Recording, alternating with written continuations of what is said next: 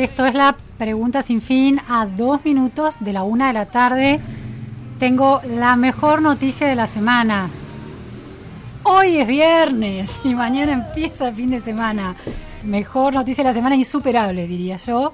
Con lluvia, yo lo arranqué un poco accidentada, sin internet. Qué complicado los servicios de internet en la ciudad de Buenos Aires, al menos, que nos dejan a pata cada tanto. Por lo menos en mi caso, todas las semanas hay uno o dos días que tengo complicaciones. Muy difícil porque esta idea del trabajo online desde los hogares se vuelve muy realizable en ese contexto.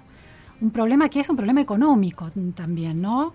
Un problema de infraestructura, de rutas, por ejemplo, que afecta a un eje central de la economía en el país, como por ejemplo los agronegocios, que van a ser un tema hoy en la pregunta sin fin. Y la otra ruta, la autopista de Internet complicadísimo un país con mala conexión y una capital de ese país como síntoma de ese problema también de infraestructura. Bueno, para los oyentes que se quieran comunicar lo pueden hacer al 11 21 87 1067 que es WhatsApp y aquellos que nos están escuchando o nos quieran escuchar lo pueden hacer por radio FM 106.7 y por internet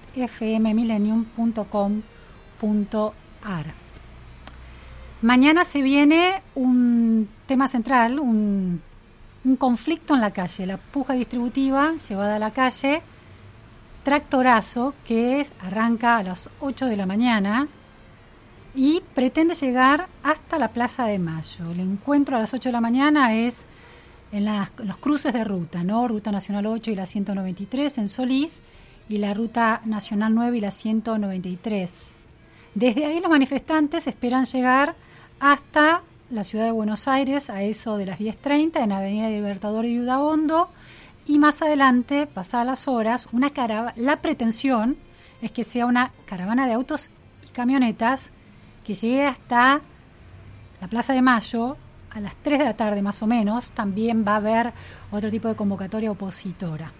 Por supuesto, hay planteos desde el gobierno. El que se hizo más conocido en las últimas horas es el de Aníbal Fernández. Lo escuchamos. Eh, el campo está pasando su mejor momento, va a ser un muy buen año y yo soy de los que defiende lo que dijo el propio ministro Guzmán de que no va a haber aumento de las retenciones.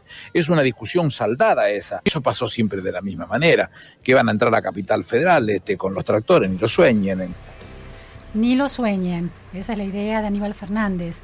Bueno, en el, en el mercado global de commodities hay noticias eh, sobre los precios al alza por el contexto de la guerra en Ucrania, que se libera en Ucrania, un productor clave en ese sector, exportador clave de commodities, de granos al mundo. Esa escasez impacta en los precios internacionales positivamente, en esa lógica de demanda y de oferta. Ahora, ante eso, los gobiernos se plantean cómo redistribuir de alguna manera esas rentas. En la Argentina, el gobierno lo ha dado por llamar renta inesperada. Y una de las preguntas que se dispara ahí es, ante una renta inesperada, el gobierno de Alberto Fernández plantea una especie de, bueno, sí, de tributo para eh, distribuir en el 1% que, que ha tenido mayor rentabilidad, ¿no? Ahora, la cuestión es si hay beneficiarios, ¿por qué no pensar que hay otros que se perjudican, que son la mayoría? ¿Por qué no pensamos en pérdidas también inesperadas y compensaciones? Si a las rentas inesperadas se le suben los impuestos, ¿por qué no a las pérdidas inesperadas se le bajan las cargas impositivas? Planteo que queda ahí, pero que nunca llegan y sobre todo no llega en la Argentina. La opción suele ser la distribución de beneficios en plata, lo que está sucediendo ahora con los sectores más vulnerables, que el gobierno ha decidido darle un bono de 18 mil pesos en dos cuotas. Ya hay comunicados del ANSES porque la afluencia en la página web donde las, eh, los argentinos eh, que tienen mayores dificultades en este momento deben cargar sus datos para poder recibir ese beneficio ha colapsado la página del ANSES lanzó un comunicado que dice, debido a las millones de personas que están ingresando a nuestra web para solicitar el refuerzo de ingresos, estamos registrando cortes intermitentes en el servicio. Bueno, y recuerden que la inscripción a esos beneficios ya está disponible. Si la opción es redistribuir lo que escasea en el Estado, que son recursos fiscales, en lugar de pensar en quitar impuestos como, bueno, sabemos, ingresos brutos, que es el impuesto más cuestionado por expertos en torno al, bueno, a la enorme carga impositiva que tienen las, los argentinos. Otra repercusión del tractorazo y también de los dichos de Fernández se escuchó en en la presentación matinal de la portavoz del gobierno, Gabriela Cerruti. La escuchamos. Usted dijo hubo también suba de retenciones durante el gobierno de Macri. La verdad es que no es tan bien, porque acá no hubo suba de retenciones a los, a los productores. Entonces, la verdad es que están marchando por las dudas. Están marchando por las dudas contra un proyecto que no conocen o que imaginan que puede suceder, con lo cual no tenemos ninguna duda de que se trata de una marcha absolutamente política y que tiene que ver con otros intereses que defender los eh, legítimos derechos y defensa que tienen que hacer los productores de las cuestiones del campo. El campo es fundamental para el crecimiento de la Argentina. Estas que este número de las exportaciones que les acabo de dar, que sigue creciendo, tiene que ver sin duda también con la, no solo la actividad del campo, sino del complejo agroindustrial alrededor del campo. El gobierno lo está fortaleciendo. El complejo agroindustrial alrededor del campo, clave en la vida económica, pero también política de la Argentina, de quién es esa renta, cómo se ha plantado el campo qué rol ha tenido en el mercado y en el Estado a lo largo, bueno, de momentos claves, por ejemplo, en esa Argentina del siglo XIX con el modelo agroexportador, cómo lo tiene ahora, cuáles fueron los puntos eh, definitorios del rol del campo en la discusión pública en la Argentina. Estamos en comunicación telefónica con Roy Ora para analizar esas cuestiones. Muy buenas tardes, Roy. Muchas gracias por estar en la pregunta sin fin. Hola, Luciana. Buenas tardes.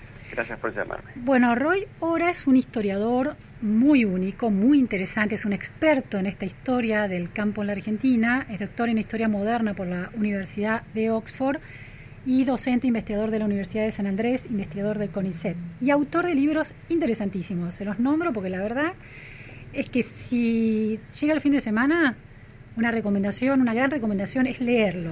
Títulos. Los terratenientes de la Pampa Argentina, una historia social y política 1860-1945. Otro título. Cómo, pensar el campo, cómo pensaron el campo los argentinos y cómo pensarlo hoy cuando ese campo ya no existe. Y otro título que fue bestseller el año pasado, un libro que escribió en coautoría con Pablo Gerchunov, La moneda en el aire, conversaciones sobre la Argentina y su historia de futuros imprevisibles. Roy, em, vemos otra vez el campo tallando, hay piquetes de los sectores más, populares, de los sectores más vulnerables, y piquetes del campo. Esos son los grandes, las grandes, los grandes colectivos que em, ocupan la calle de una manera, la calle o las rutas, la ciudad o el campo, las rutas en el campo, para, esta, para de alguna manera hacer escuchar su voz en la discusión política y económica. Este tractorazo de mañana es visto como una jugada política, según la interpretación que hacía la portavoz del gobierno. ¿En qué momento de esta larga historia de la relación entre el campo y la sociedad, el campo se convierte en una voz pública más allá de sus intereses más sectoriales y, técnicos, de alguna forma?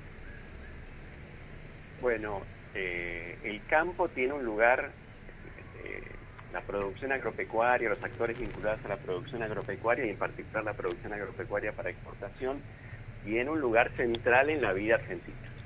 Y eso significa que eh, a lo largo de la historia de este país, la, relación entre campo y política siempre tuvo una eh, eh, prominencia muy considerable. Ahora, cuando uno lo mira en largo plazo, uno observa que, bueno, en el siglo XIX el campo era el motor de crecimiento de la Argentina y en líneas generales el ambiente en el que se movía era un ambiente, pensando el Estado, la, la política pública, era mucho más favorable de lo que fue después, pero sin embargo eh, siempre hubo tensiones. Esas tensiones que hoy vemos en la superficie no son una novedad de la era, si querés, peronista, populista de los últimos eh, eh, medio siglo, un poco más, o, tiempos más recientes. ¿no? ¿Por qué razón?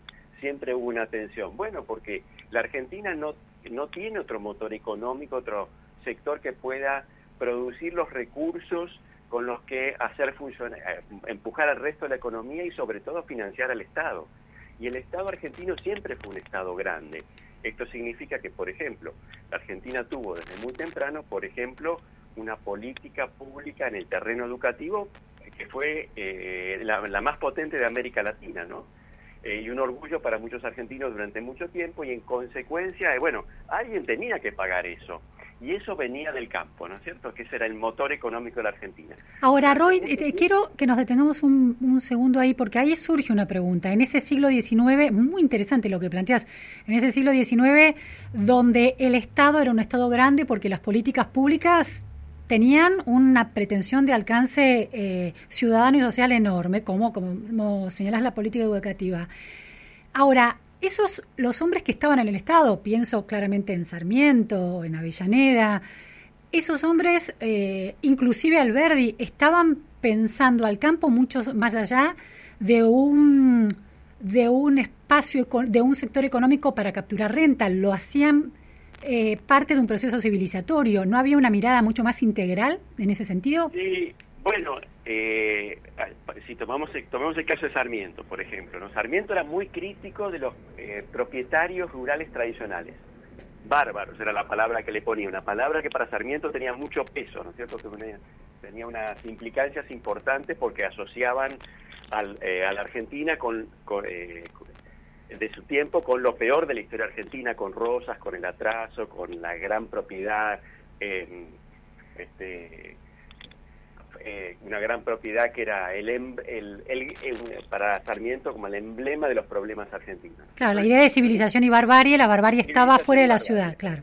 Claro, la modernidad en la ciudad, el atraso en el campo. Bueno, en, tiempo de Sarmiento, entonces, este, ese cuadro era un cuadro que estaba eh, quedando en la historia porque desde la década de 1870, 80, el proceso de cambio productivo que tuvo lugar en La Pampa fue muy, muy importante y de hecho convirtió a la, primero a la ganadería, después a la agricultura, no solo en un generador de ingresos, sino también en un sector productivo de punta, eh, en que, por ejemplo, muy capaz de incorporar tecnología. Entonces esto yo creo que le dio al campo, al sector rural, una centralidad que no solo tenía que ver con su, su importancia como generador de recursos, como locomotora de la economía argentina, sino que también estaba asociada a un proyecto de transformación productiva e incluso social, por ejemplo, para gente para, como Sarmiento, bien importante, ¿no es cierto? La idea de que la Argentina se, se iba a construir como una sociedad basada en, eh, en la pequeña propiedad, en los farmers, en los agricultores modernos, agricultores pujantes, que iban a ser también ciudadanos de una república de iguales. Bueno, eso no, no, no sucedió o no sucedió en toda su dimensión, porque, por ejemplo, la gran propiedad siguió teniendo un lugar, pero durante mucho tiempo, digamos así, campo y, y, Argentina moderna fueron de la mano. Fueron de la mano hasta cuando... Y eso entonces se le dio una, una eh, valoración particular a la contribución del campo eh, a la vida pública. Hay que señalar también que en ese momento los productores se quejaban del, de los impuestos, del peso del Estado y de hecho cuando se organizaron políticamente fue sobre todo para combatir al Estado. ¿En qué momento fue eso, Roy? Bueno, por ejemplo, en la década de 1890 hubo partidos rurales en la Argentina.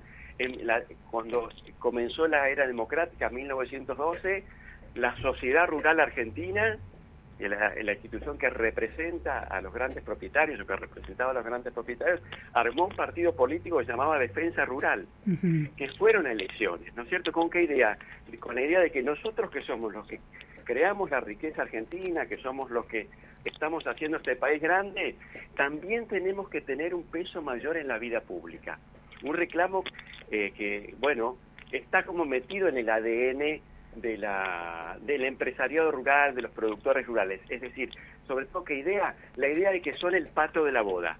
la idea de que se, se los exprime demasiado y no se tiene en cuenta su, eh, su importancia en la generación de riqueza y en la transformación de la Argentina.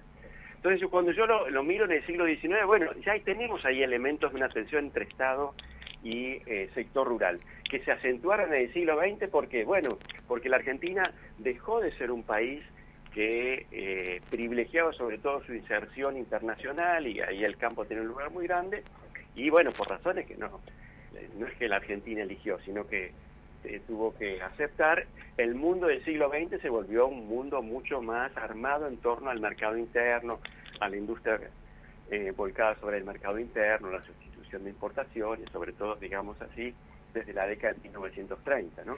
Roy, una, una pregunta más sobre el siglo XIX. Todos estos grandes presidentes de la generación del 80, todos esos apellidos que se han vuelto eh, eh, ilustres, ninguno de ellos pertenecía a las familias que representaban la Argentina agroexportadora. Es decir, esas familias, ese sector productivo no ocupó el poder político en ese, en ese momento tan clave del campo. Yo diría que lo que uno observa en ese periodo es crecientemente la construcción de una sociedad más compleja en muchos planos.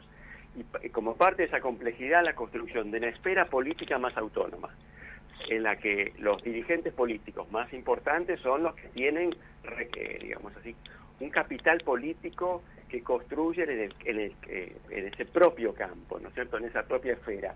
No es que ser un gran propietario te llevaba inmediatamente a, eh, a un lugar importante en el Congreso, en la Casa Rosada, ¿no? De hecho, cuando uno mira la dirigencia política de la Argentina y conservadora, uno observa sobre todo que la inmensa mayoría venía del interior. Roca, por ejemplo, ¿no? Eh, y que cuando uno mira, bueno, ¿quiénes, ¿quiénes eran las grandes familias terratenientes o las grandes familias propietarias? La mayoría no estaba muy metida en la vida pública, ¿no? Eh, y, e incluso de los que estaban metidos en la vida pública, una parte importante estaban en la vereda de enfrente. Pienso, por ejemplo, en eh, nombres como Leonardo Pereira Iraola. Claro. O Leonardo Pereira, ¿no? Un tipo riquísimo, quizás el tipo más rico del, de la Argentina del fin del siglo XIX, comienzo del siglo XX, que era radical. No era no era oficialista. Qué interesante. Eh, entonces hay varios de ese, de ese perfil. Pero claro, esto en una Argentina que de un tanto los que gobernaban como los que eh, estaban en la, digamos así, en, el terreno de la actividad económica, tenían una visión de largo plazo que, pese a que había siempre chispazos, cortocircuitos de, corto plazo, en el largo plazo coincidían. ¿sí? No había una, como yo diría, una una sesión, una, una cesura estructural entre la, la visión de, de, los empresarios agrarios o de otros y la visión de la dirigencia política. Claro, no era tan lineal eso. sí, sí. Sí, en gran medida, ¿por qué? Bueno, porque esa Argentina funcionaba mejor. Claro. Era una Argentina que para todos eh, más allá de que hubiera disputas por la distribución de la riqueza, que eso que, era una Argentina en la que todos estaban convencidos de que la inserción en el, en el mercado mundial, la construcción de una Argentina social liberal y cosas por el estilo, eran este, el proyecto que todos tenían que, acompañar. ¿no? Esa es la gran ruptura entonces en el siglo XX, esa idea que era sentido común para la clase dirigente, los, los productores, estos grandes poseedores de la tierra, dueños de la tierra y la clase dirigente política, la idea de que Argentina tenía que abrirse a las exportaciones y al mundo, es la idea, el consenso que de alguna manera se quiebra y por eso se acentúa eh, la, la distancia entre el campo y la política en el siglo XX. Yo creo que ese es un elemento fundamental eh, y se quebró no por, por, este, por diferencias de opinión, sino porque el mundo cambió. Es decir, desde la década de 1930 esa Argentina eh, agroexportadora ya no podía ser el motor de crecimiento del país. Había que buscar eh, otro, otro rumbo, otro camino. Bueno, y ahí surgió sobre todo la idea de que la industria, el sector manufacturero volcado sobre el mercado interno, una economía más cerrada, más protegida, tenía que ser el principal, la principal locomotora de crecimiento. En un momento además en el que, bueno, el poder del campo para generar progreso yo creo que ya no, no era tan grande como había sido en el siglo XIX, ¿no? Ah, y es interesante, precisamente por ese cambio global, ¿no tenía tan, había perdido ese poder o por qué? Y, y sí, porque ya la Argentina no era un país que, que podía crecer porque su economía se fue volviendo más compleja, en parte como consecuencia del éxito del sector exportador, en la medida que se fue haciendo más compleja, el peso relativo del campo fue disminuyendo. Voy a pongo un dato. En mil una, una, una pincelada. En 1880 el campo lo era todo. para 1920 la Argentina era el país más industrializado de América Latina. Es decir, ya tenía una industria grande que había crecido como consecuencia sobre todo de la, de la expansión productiva empujada por el campo. Pero el campo achica, el campo es su, su peso relativo disminuye porque crece enormemente la industria o porque se achica su aporte.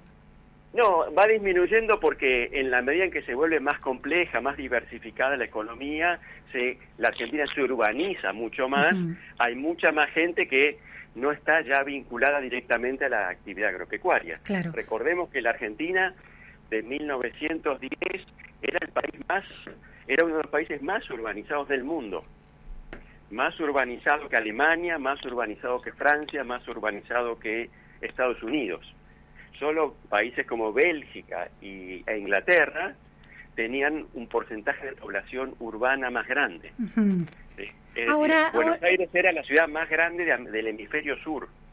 Ahora, Roy, ese, ese proceso que empieza eh, eh, a, diverger, digamos, la historia, el aporte del campo de la matriz productiva económica general de la Argentina, ¿se da en otros países? Porque pienso en Estados Unidos, que tuvo también una presencia de desarrollo del campo y de esas superficies enormes de ese país, o de Canadá, con los farmers también en un lugar central la política dejó de pensarlos como una oportunidad también de industrialización, porque uno de los reclamos que hay hoy en día entre los grandes productores del campo y de commodities hoy es que el gobierno no logra entender el ecosistema de la biotecnología. Alguien dice, a Grobo Copate le gusta decir que Toyota de alguna manera es una derivación eh, industrial del campo, porque eh, produce eh, camionetas, por ejemplo, que son eh, productos claves para el campo.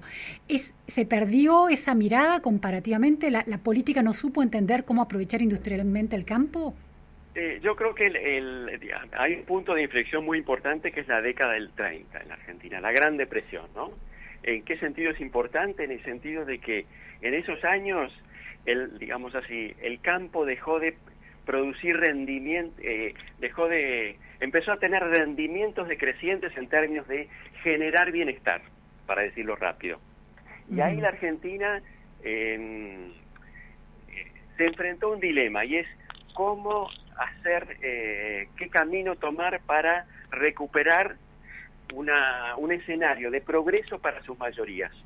En una sociedad muy demandante de progreso, con mayorías muy demandantes de progreso, ¿no? De, mejora de bienestar, que bueno, había sido la historia de la inmigración del país hasta los 30.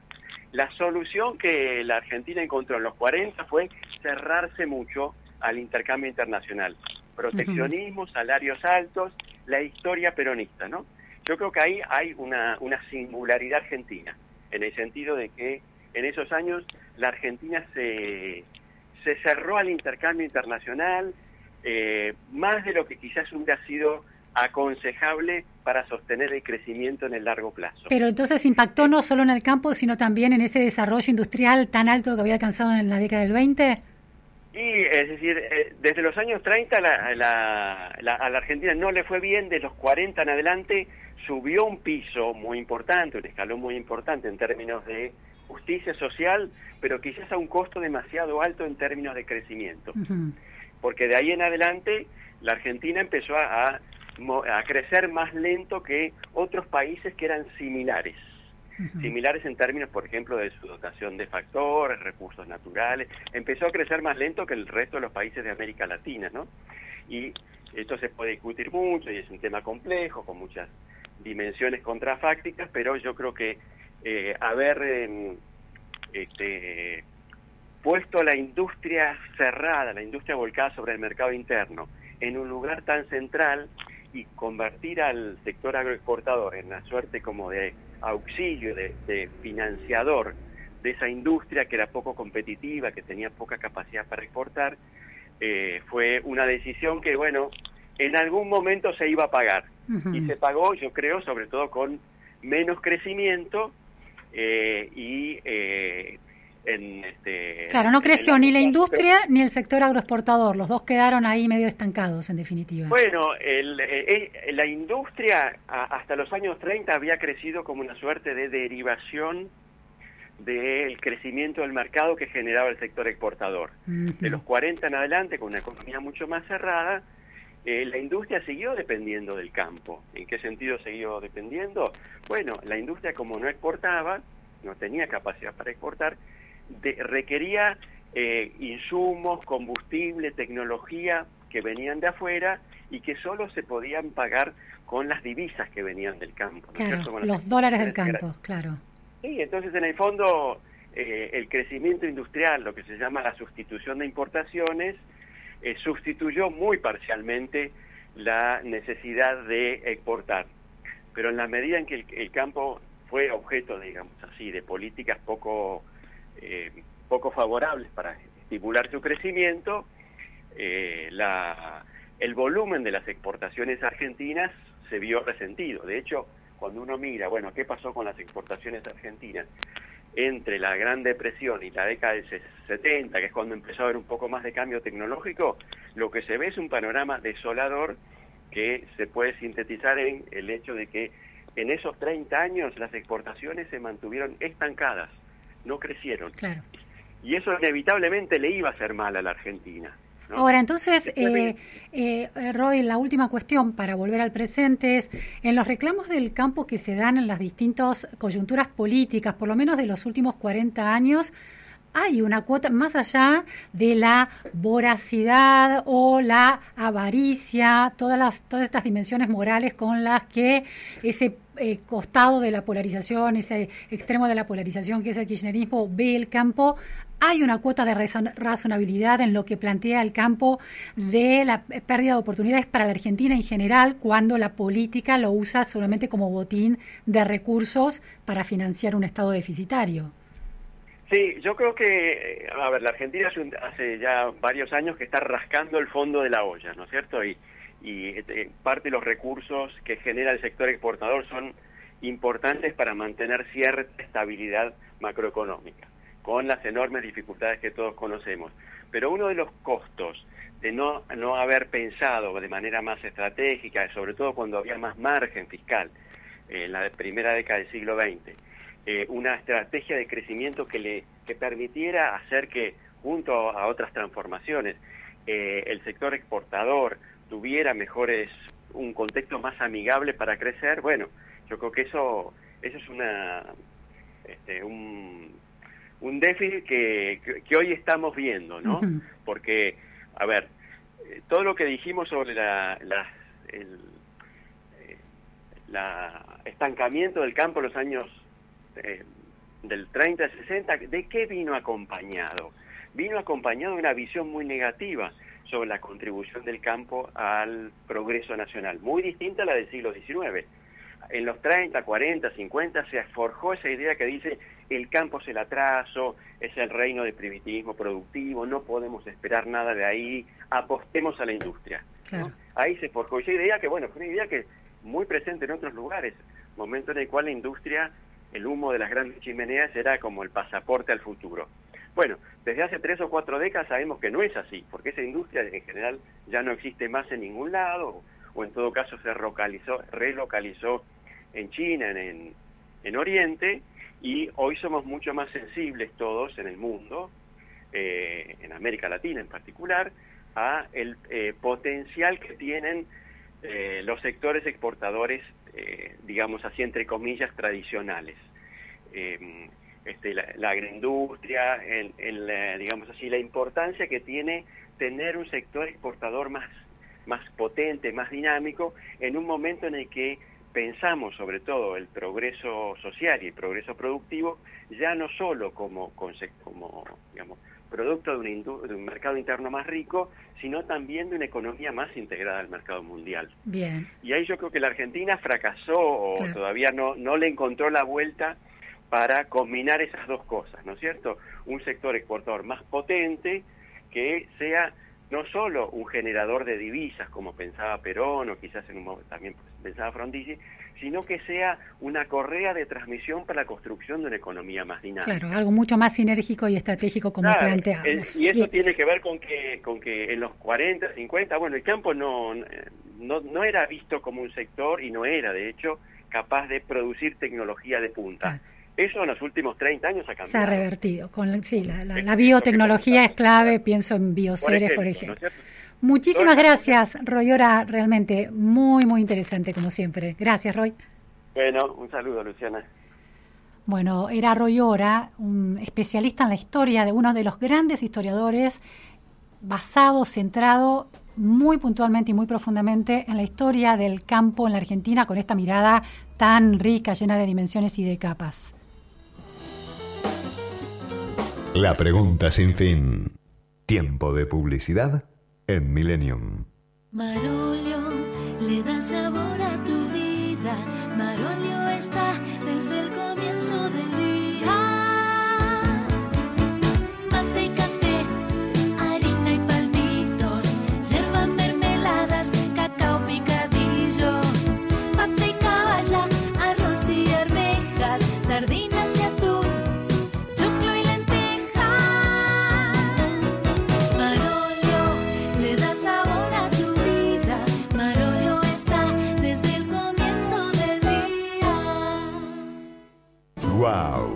Sinovita, déjalo elegir a él.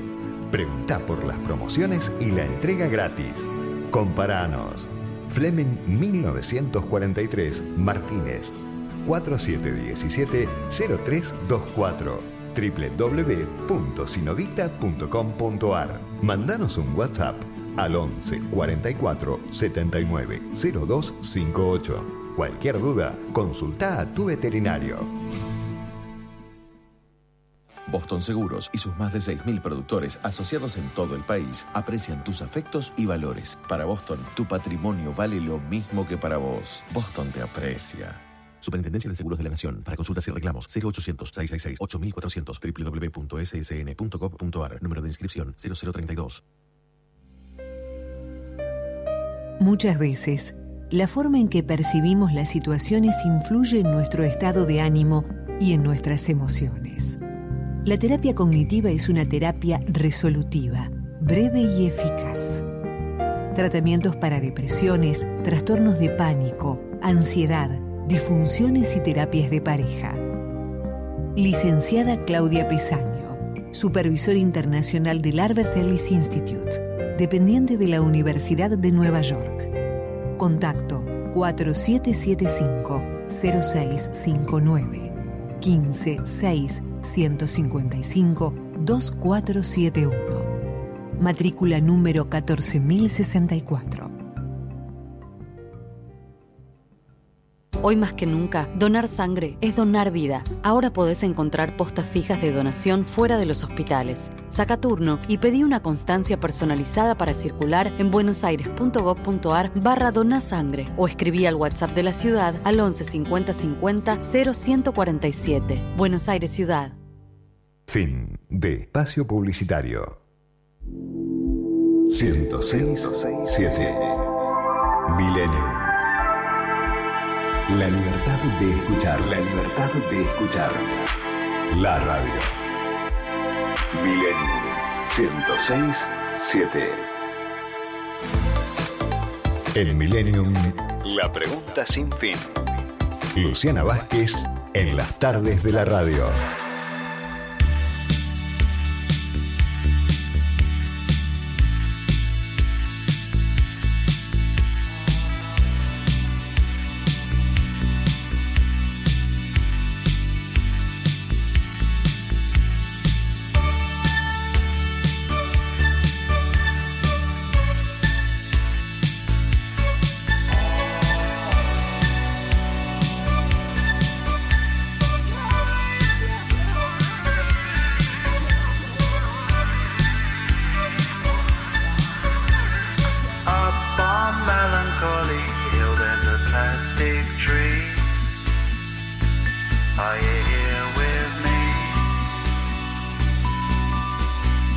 Just looking out on the day of another dream. Where you can't get what you want, but you can get me. So let's set out to see. Cause you are my medicine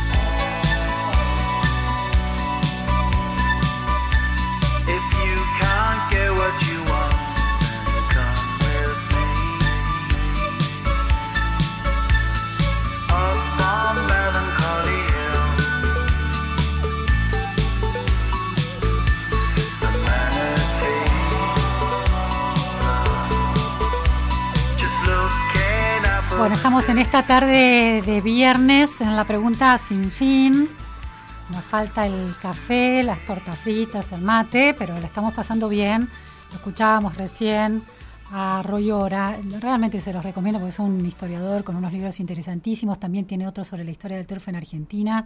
Así que del caballo y el rol en el campo.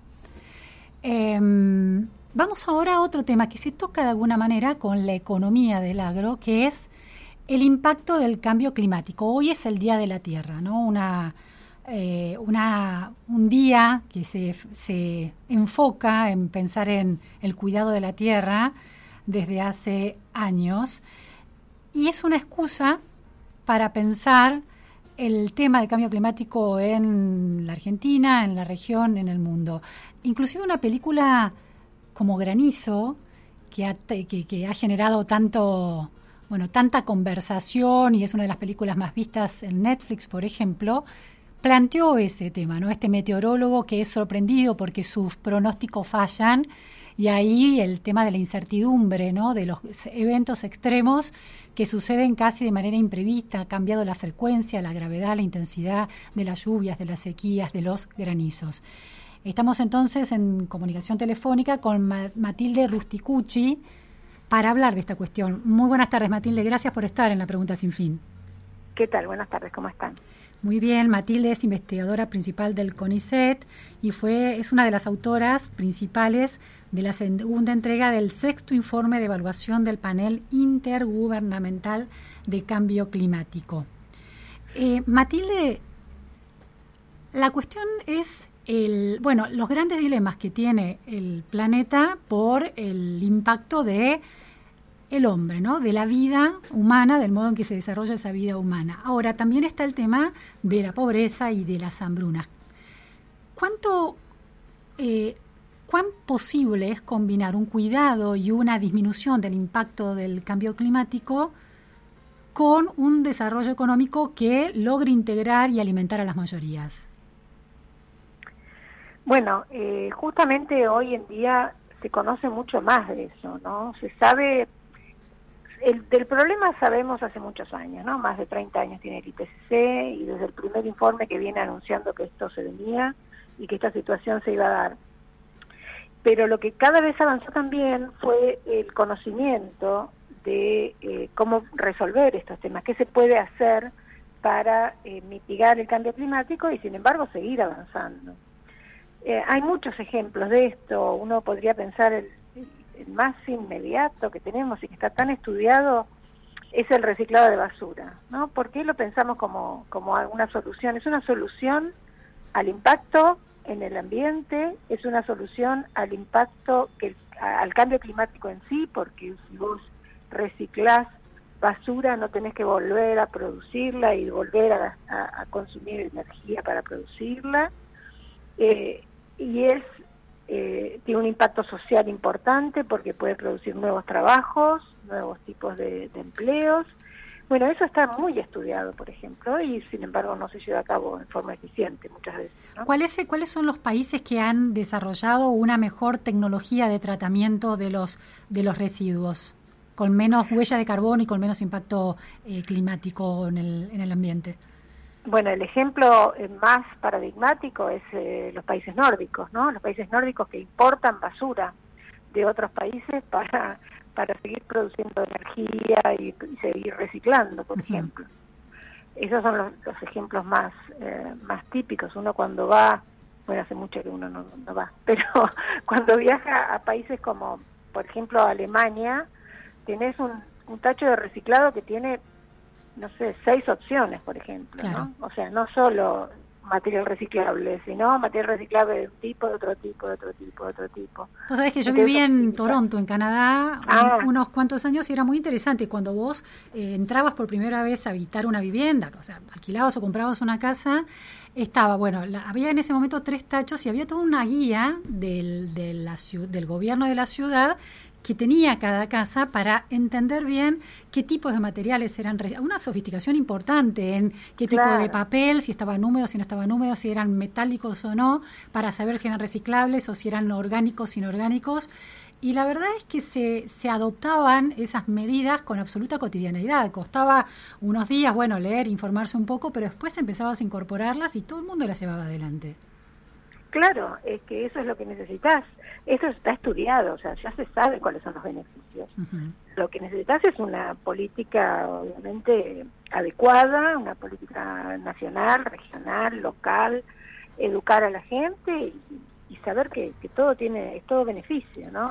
Las Matilde, veía en tu, en tu biografía que eh, uno de su- tus intereses eh, científicos eh, eran las olas de calor y te tocó investigar la primera ola de calor en 1980. Mm, eh, ¿Digo bien? Sí, sí. Bueno, y Bueno, me, no vos sabés que yo me primera. acuerdo, porque yo estaba en séptimo grado, y me acuerdo Ah, muy claramente, ese- que era marzo, puede ser, más o Era menos. marzo, claro, sí, claro, me acuerdo de la suspensión de clases y me acuerdo de ese calor, pero me la acuerdo, me acuerdo de estar con el guardapolvo blanco, la ropa que tenía abajo, que te trataba de estar lo más liviana posible por el calor que hacía, y de irnos de la escuela porque habían suspendido las clases. Ese evento que fue tan único, ¿se empezó a dar con más frecuencia? Claro, ese evento, como vos decís, fue el primero, no fue el primero seguramente, pero fue el primero que pudimos estudiar con, con cierta rigurosidad, eh, en el que, por lo asombroso, por lo extraordinario, como vos decís, entre otras cosas, se suspendieron las clases porque los colegios no están preparados para un verano, ¿no? Las clases nosotros las tenemos en época de no tanto calor, o las teníamos en épocas de no tanto calor. Eh, entonces ese evento que resultó muy extraño, que fue récord en su momento, después se, se superó claramente, ¿no? Se fue superando. En, en gravedad, decís, la- los niveles de En- temperatura. Claro, claro, los niveles de temperatura. Bueno, el último evento que tuvimos que fue este enero en Buenos Aires y alrededores, se batieron récords de temperatura. Quiere decir que nunca se había medido una temperatura de tan alta en la ciudad de Buenos Aires y en los alrededores, no solo en la ciudad de Buenos Aires, ¿no? En varias estaciones. Entonces, claramente lo que sucede con el cambio climático y lo que se percibe fácilmente es que esos eventos extremos, que eran extremos, siguen siendo extremos, pero que eran muy poco frecuentes, cada vez son más frecuentes. Claro, eran excepcionales, eran extremos, pero eran excepcionales. Ahora son Claro. extremos y frecuentes, y cada vez más extremos. Exactamente, cada vez más extremos y cada vez más frecuentes. No solo la temperatura, la lluvia intensa también, ¿no? Lluvias torrenciales que ocurren en poco tiempo, mucha precipitación.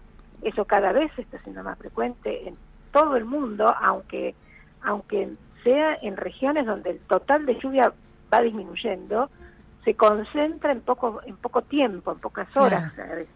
Esa, toda esa lluvia en pocas horas.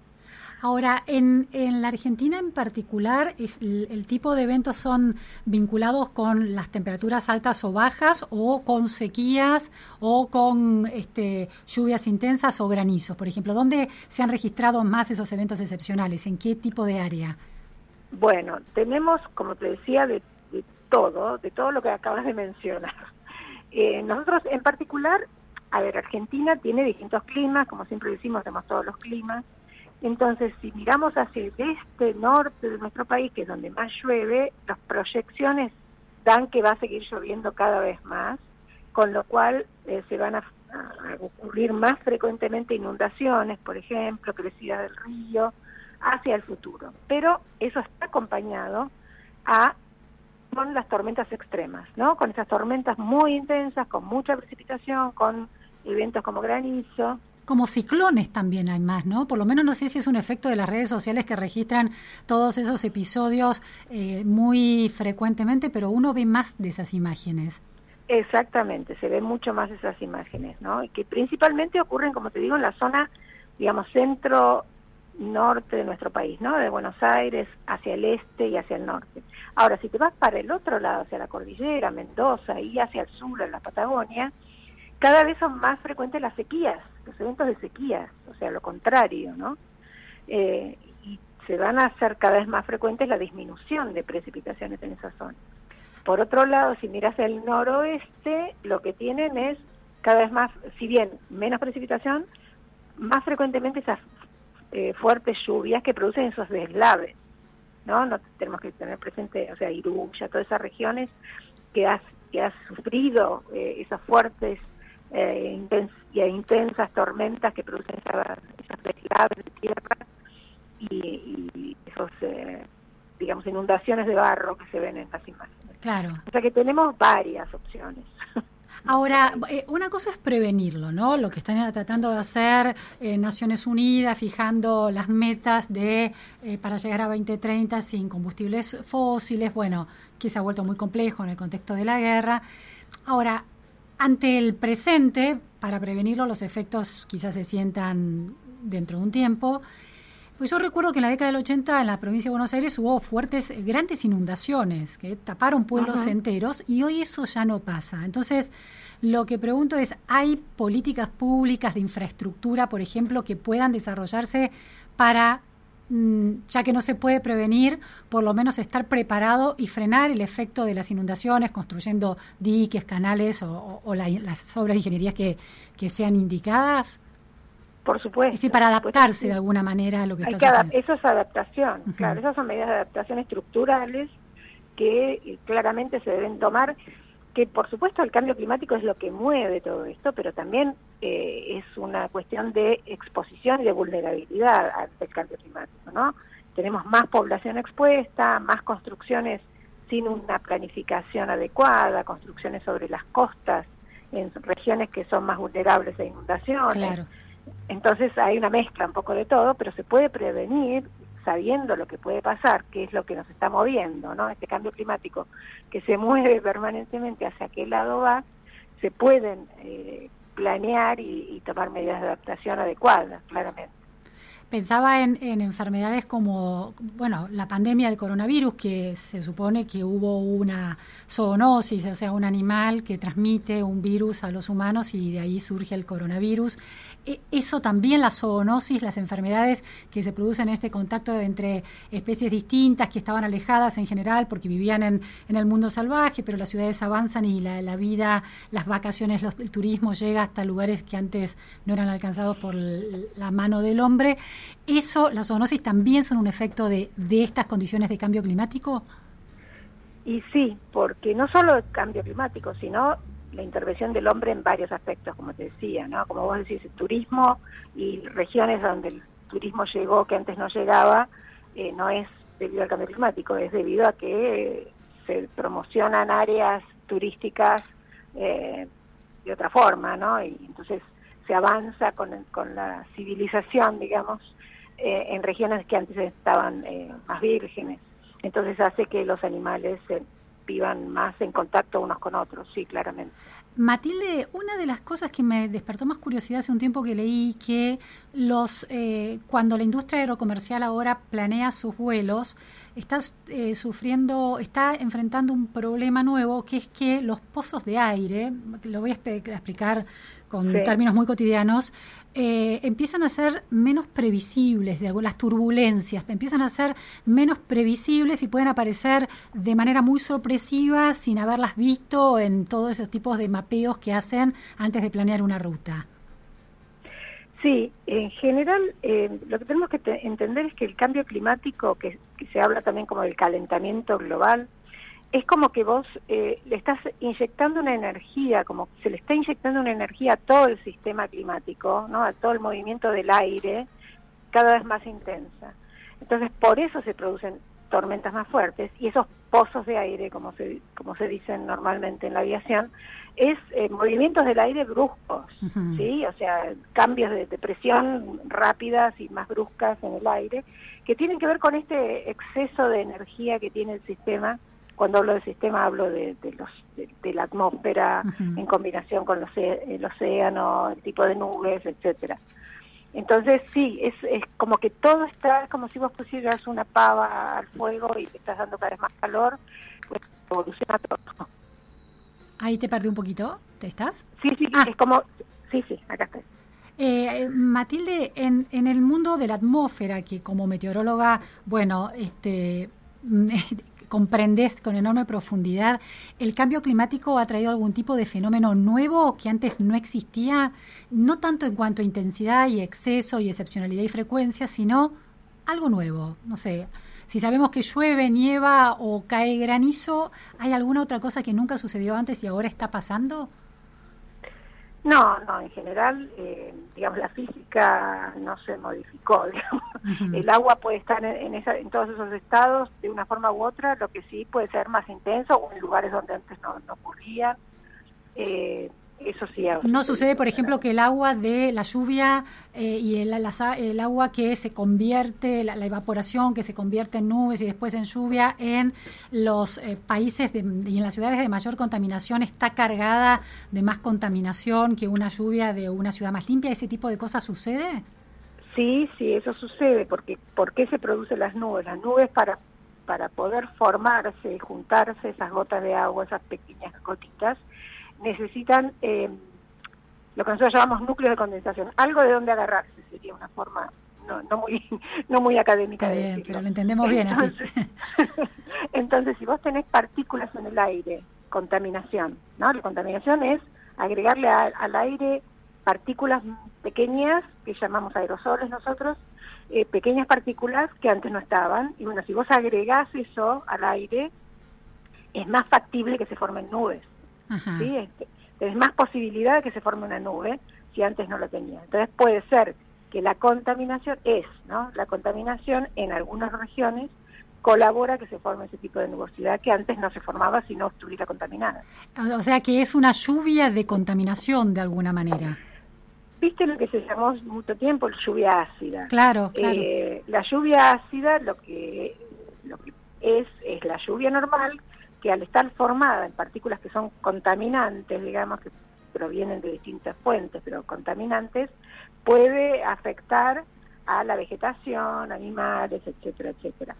Pero también puede ser lluvia, lluvia normal, más lluvia de lo normal debido a la contaminación. Sí. Y, y Matilde, eh, el impacto sobre la calidad de vida y sobre la salud de- de- del aire contaminado por, por- el carbono, bueno, en las ciudades donde hay muchísimos autos o muchísimas industrias, eh, ¿qué es peor, respirar ese aire o que eh, mm, toque el cuerpo en- con una lluvia contaminada, en términos de salud humana? y depende depende del tipo de contaminantes que tengas en el ambiente, ¿no? Claramente. Depende de, eh, o sea, cómo te afecta a la respiración, digamos, a, la- a- a respirar el aire, depende del tamaño de la partícula, por ejemplo. Ajá. Si la partícula es muy chiquita, penetra más o no. O sea, depende fuertemente de qué contaminante estamos hablando. Claro, claro. Es lo que produce esa contaminación. Pero la, o sea, eh, eh, verse mojado por una lluvia contaminada también es un problema de salud. Seguramente, pero bueno, estamos hablando de contaminaciones muy intensas, ¿no? Sí. Sí, pienso en esos cielos de ciudades chinas que uno ve que no se ve nada Claro. y está prohibido salir en ciertos momentos para Claro, evitar la contaminación. Está bien. Claro, claro. Sí, sí, sí. Por eso mismo. Ciudades muy contaminadas. Y la última cuestión, ¿China es el país que más preocupa por sus niveles de contaminación o es algún otro? Porque en un momento fue con el tema del carbón, el uso del carbón para energía, fue un tema muy clave ese en China. Y sí, sí. Hoy China está a la cabeza de, de contaminación. También lo que tenemos que pensar es que China es el país que más población tiene, Claro. ¿no? Son muchos pobladores y producen todo lo que consumimos. O todo no, pero una gran parte de lo que consume Claro. el mundo. Este, Es la gran fábrica del mundo, claro. es la gran fábrica del mundo y además son muchos miles de millones. Este, pero si vos evaluás la contaminación o lo que emitimos a la atmósfera por número de habitantes, y ahí baja. ¿eh? Ahí ya eh, todos los países tenemos una Claro. responsabilidad bastante importante. Claro, cuando lo- el ratio lo, lo normalizás, Claro. equiparás a todos los países, comparás peras con peras, ahí todos tenemos Claro. una responsabilidad. Está muy claro. Claro. Bueno, muchísimas gracias Matilde realmente por esta aproximación al impacto del cambio climático en el Día de la Tierra. Muy buenas tardes. Bueno, gracias a ustedes. Fue Matilde Rusticucci, meteoróloga, eh, una investigadora clave que bueno va dando cuenta del impacto del cambio climático en la Argentina y en la región. Hemos llegado al final de la pregunta sin fin en este viernes, sí, viernes, el mejor día de la semana, en la operación técnica Gerardo Moyano y en redes y en producción Melanie Amato. Muchísimas gracias, nos encontramos el lunes, que descansen.